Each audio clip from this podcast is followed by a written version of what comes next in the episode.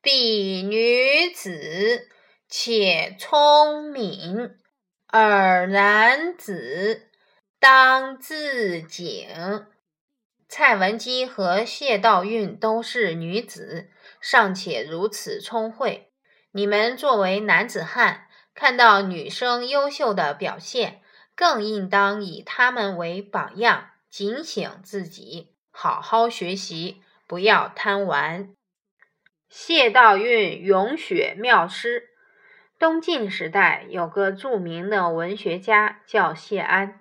一天，外面下起了雪，他不由得诗兴大发，想考一考侄儿侄女，便出了一道诗题：“白雪纷纷何所以？”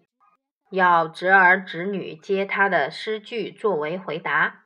谢安的侄儿叫谢郎。